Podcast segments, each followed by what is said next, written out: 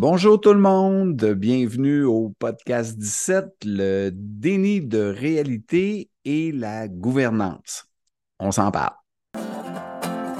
Bienvenue à Radio Leadership pour rayonner, inspirer et créer dans votre rôle de leader.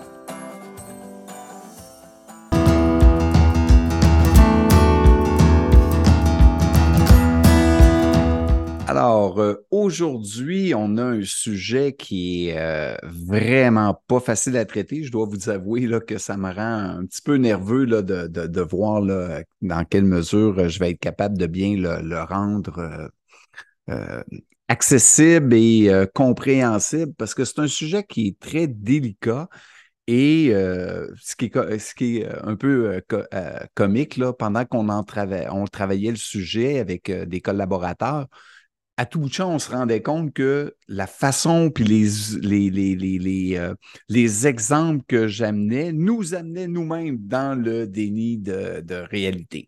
Euh, en fait, euh, ce que j'aimerais voir avec vous aujourd'hui, c'est de parler du déni de réalité en gestion et à quel point ça nuit à la mobilisation des équipes, à quel point c'est, euh, ça rend les efforts euh, en gestion du changement extrêmement plus difficiles.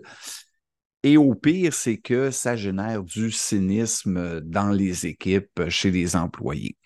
Donc, euh, le déni de réalité, j'aurais le goût d'abord de commencer par vous présenter une petite définition de c'est quoi si vous voyez bien mon écran. Euh, donc, le déni, euh, si je me fie à la psychologue Maria Ejnar, qui est euh, psychologue clinicienne, donc le déni, c'est ça désigne un refus de reconnaître la réalité d'une situation, d'une perception traumatisante. C'est-à-dire que c'est un mécanisme de défense inconscient qui euh, constitue une protection qui est nécessaire devant une réalité qui serait tellement angoissante qu'elle provoquerait un effondrement psychique.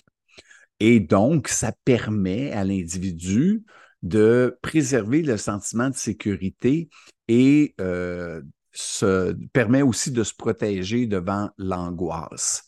Donc, euh, euh, c'est important de comprendre que le déni, euh, c'est vraiment un mécanisme de protection. C'est que l'individu, face à des nouvelles ou une prise de connaissance ou de conscience de facteurs, d'événements ou d'informations, fait en sorte qu'elle n'est pas capable de maintenir sa structure.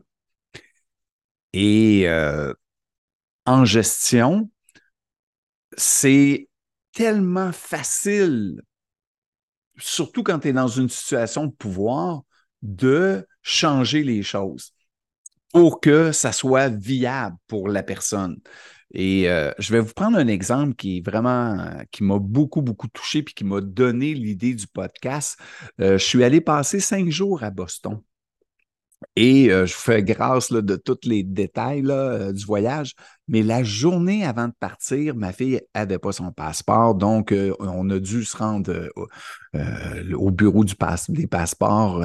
et c'était drôle parce que le matin, je me suis couché, là, vraiment, je faisais mes visualisations, tout va bien aller, puis on veut que notre fille vienne. Elle n'était pas supposée venir, puis à la dernière minute, elle, elle avait décidé de venir. Donc, il fallait trouver son passeport, il était expiré. Et euh, donc, ça nous a amenés dans tous les bureaux euh, de la région de Montréal. On a fait le tour. Euh, et en passant, je dois vraiment lever mon chapeau aux employés des bureaux de passeport de la région de Montréal parce qu'on a eu notre passeport dans la journée même. on a commencé à 8 heures le processus, puis à 2 heures et demie, on avait notre passeport et les gens ont été vraiment incroyables. Par contre, les rues de Montréal, oh là là, et les poubelles à Montréal. Oh là là!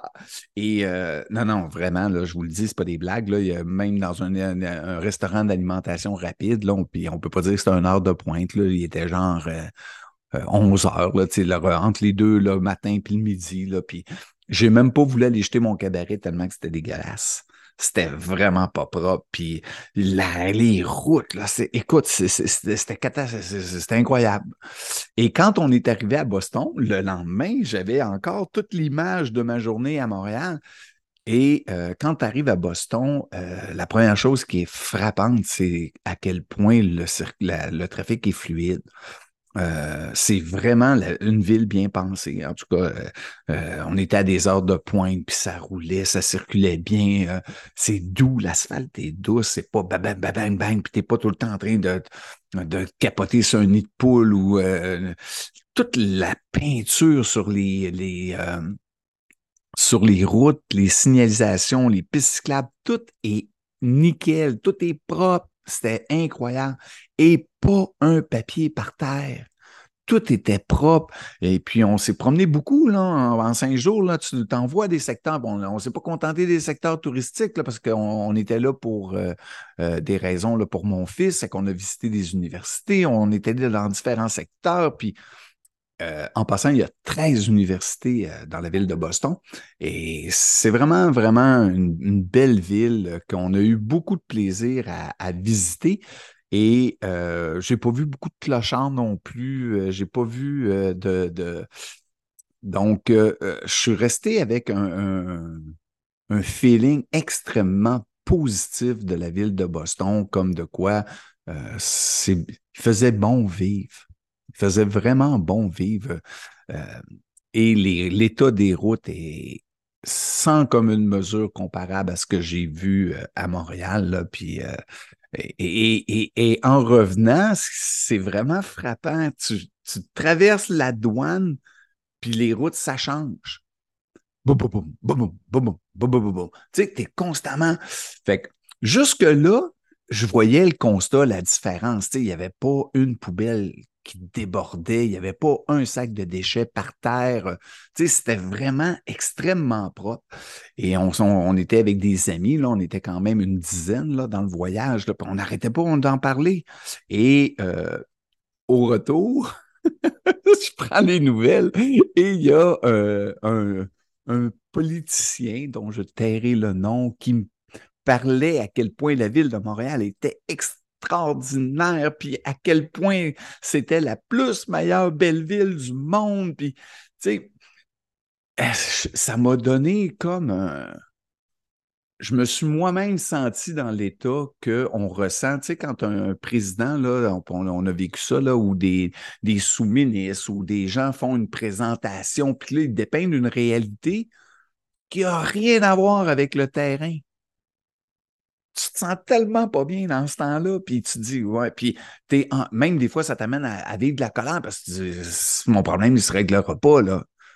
Puis là, la personne, elle disait à quel point le politicien, à quel point là, c'était euh, la ville de Montréal est un leader mondial. Puis j'étais donc, mon Dieu, mais c'est c'est comme, tu sais, j'avais des benchmarking dans ma tête, là, du genre qui te fait mal à l'âme, là, où tu te dis, mon Dieu, c'est quoi qui s'est passé?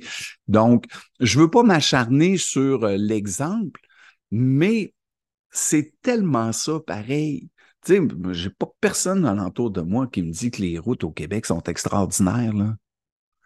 La personne va immédiatement en changer en me disant, ben au moins, en tout cas, ici, on a le réseau de la santé, puis on a l'école gratuite, puis ils vont.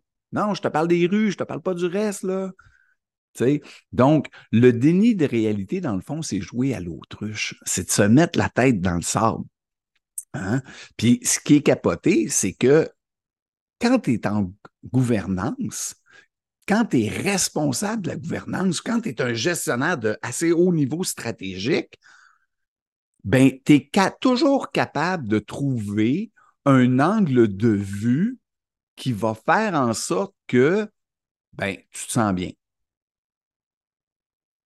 Ça va toujours te donner un angle de vue que c'est pas menaçant pour toi.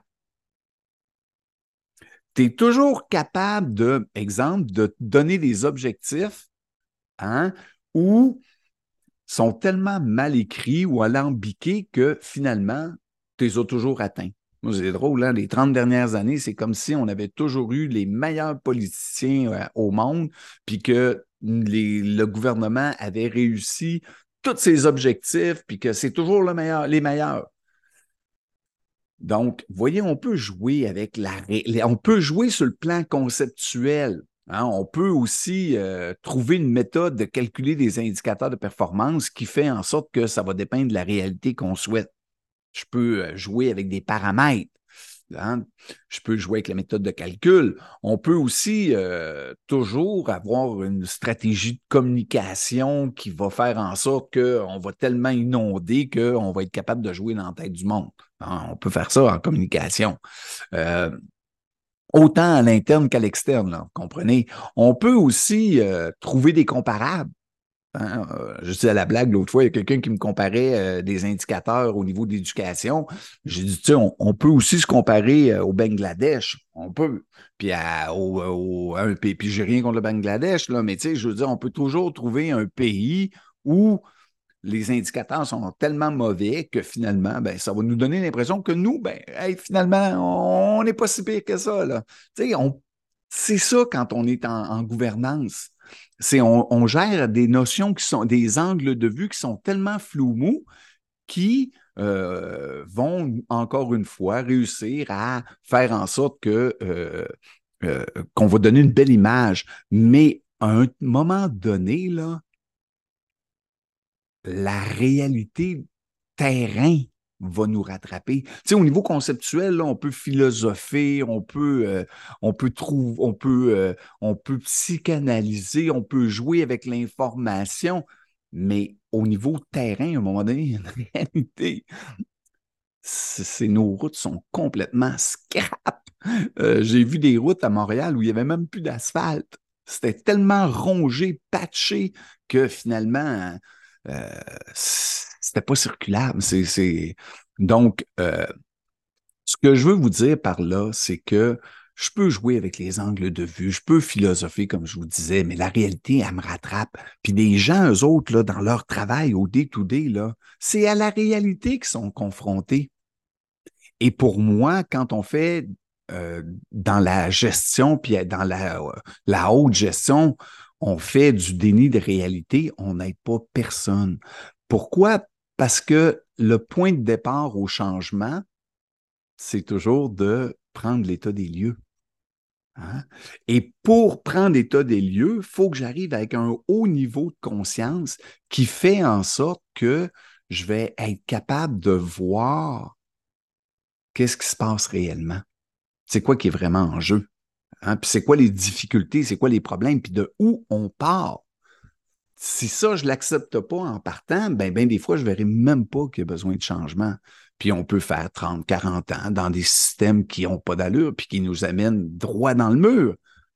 Mais continuer à se dire qu'on est les meilleurs, les plus meilleurs au monde.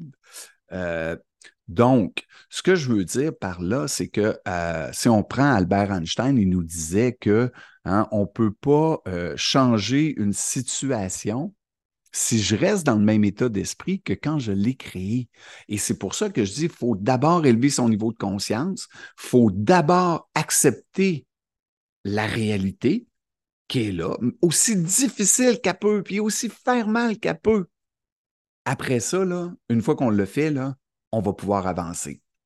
Oui, le changement, là, c'est plate à dire, puis ça se fait avec des fractures à l'ego c'est en prenant conscience de ce qui va pas bien, puis de ce qui fait mal, puis de ce qui doit être arrangé, qu'on finit par avancer. Donc, dans le contexte euh, de gestion de changement, le point de départ, c'est vraiment de se poser comme question, est-ce que je suis en train de faire preuve de déni de réalité dans ma gouvernance, dans ma gestion? Et si oui, ben comment je peux en sortir? Puis pour en sortir, ben, je vous propose d'écouter le prochain podcast. Bye tout le monde!